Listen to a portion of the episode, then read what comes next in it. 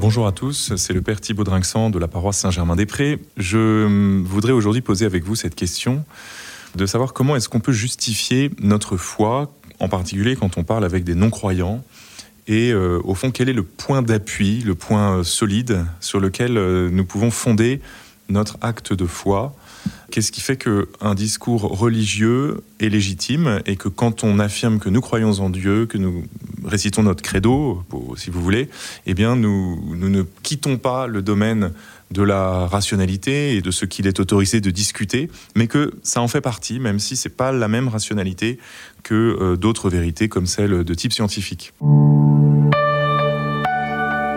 Alors pour cela, je voudrais proposer une distinction de quatre niveaux de connaissance, qui, est une distinction essentielle et fondamentale pour pouvoir parler de l'acte de foi et de la connaissance qui est en jeu quand nous disons je crois. Alors le premier niveau de, de connaissance est celui dont on fait l'expérience euh, au quotidien. D'ailleurs, on va, l'appeler l'expérience quotidienne. C'est l'expérience que nous donne, euh, ben, je dirais, la, vie de tous les jours. Euh, le fait de, quand on prend un objet et qu'on le lâche, on s'aperçoit qu'il, tombe vers le sol, avant même de connaître les, lois euh, physiques de la gravitation. Eh bien, on fait, on fait expérience que les choses tombent vers le sol, qu'elles ont un certain poids.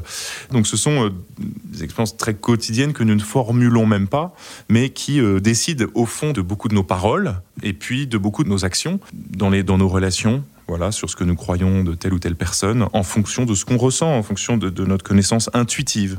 On pourrait dire que ça fait, euh, ça s'appuie sur l'intuition, l'observation empirique, etc. On pourrait dire que c'est 99% de, de, nos connaissances qui sont un peu de ce ressort-là.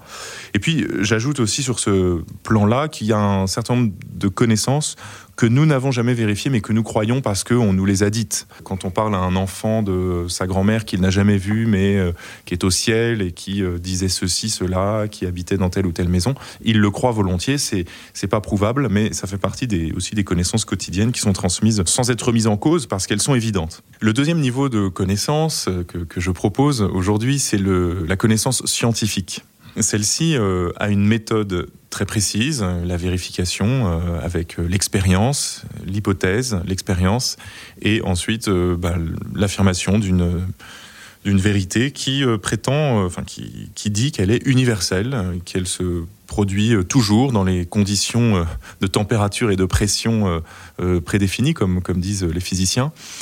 Et donc, elle est, elle est à la fois vérifiable et, répétable partout et par, par n'importe qui. Donc, toute sa force, c'est précisément dans ce protocole et dans, cette, euh, dans ces normes qui font que euh, cette connaissance, elle est assurée et que tout le monde peut la vérifier moyennant euh, un peu de matériel et un petit peu de technique. Quoi. Donc les consensus scientifiques, d'ailleurs, ils sont, ils sont universels, ils sont mondiaux. Les revues scientifiques aujourd'hui, elles sont mondiales et quand quelqu'un fait une découverte, il la publie en anglais, tout le monde peut la lire, tout le monde peut la vérifier, etc.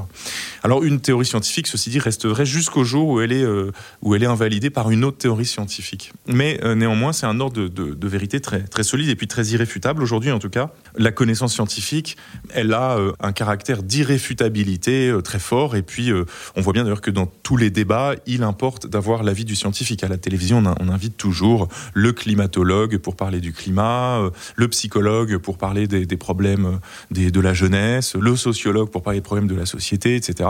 Et donc chacun vient avec un discours soi-disant scientifique, hein, c'est pas toujours très, très scientifique d'ailleurs, mais en tout cas prétend avoir un niveau de d'autorité et de irréfutabilité euh, totale, euh, définitif. Quoi. Ça, c'est la connaissance scientifique. Elle a un côté, d'ailleurs, euh, je le dis par parenthèse, parce qu'il est important d'être capable de, prendre une certaine distance, elle a un côté un peu totalitaire, la connaissance scientifique, parce que quand on a fait une découverte scientifique, eh bien, elle devient un peu le, tout de celui qui l'a découverte, et donc le, le physicien voit tout sous le prisme des théories physique qu'il a démontré, qu'il a, qu'il a vérifié, etc. Et puis, euh, bizarrement, le, biologiste, il voit tout sous l'angle de la biologie. C'est plus du tout, plus du tout la même chose, quoi. Même s'il y, a forcément des connexions.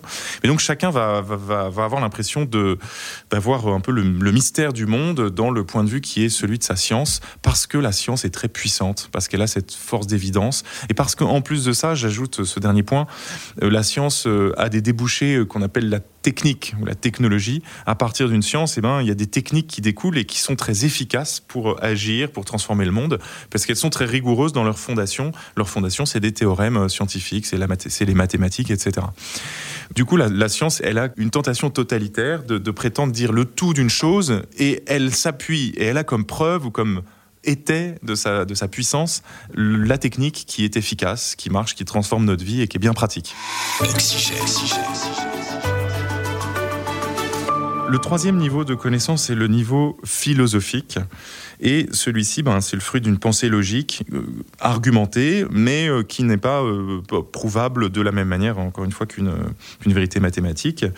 Et donc, ce sont des affirmations qui sont débattues mais qui semblent vraies. Donc, par exemple, l'exercice de la vertu conduit au bonheur. On ne peut pas le prouver, mais néanmoins, l'expérience et puis le, raisonnement, la philosophie fait penser que la vertu est conduit davantage au bonheur que, le vice. On pourra jamais euh, affirmer définitivement que c'est la seule et l'unique et qu'elle s'impose face à toutes les autres, mais elle va avoir une certaine force en fonction de la qualité de l'argumentation et la variété des exemples et des points d'appui dans le, dans le réel et dans l'expérience quotidienne.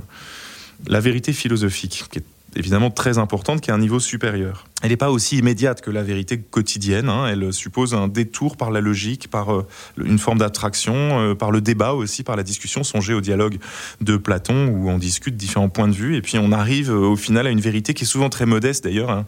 La première vérité philosophique hein, que nous dit, que nous enseigne Socrate dans les dialogues de Platon, c'est d'abord et avant tout de dire je ne sais pas. Je sais que je ne sais pas. Et si j'ai déjà reconnu que ma connaissance était très limitée, j'ai déjà fait une grande conquête philosophique qui euh, d'ailleurs me prémunit contre la naïveté euh, que je pourrais avoir euh, de me faire trop confiance dans mes connaissances quotidiennes et également la naïveté scientifique à croire que j'ai épuisé le mystère du monde par mes théories.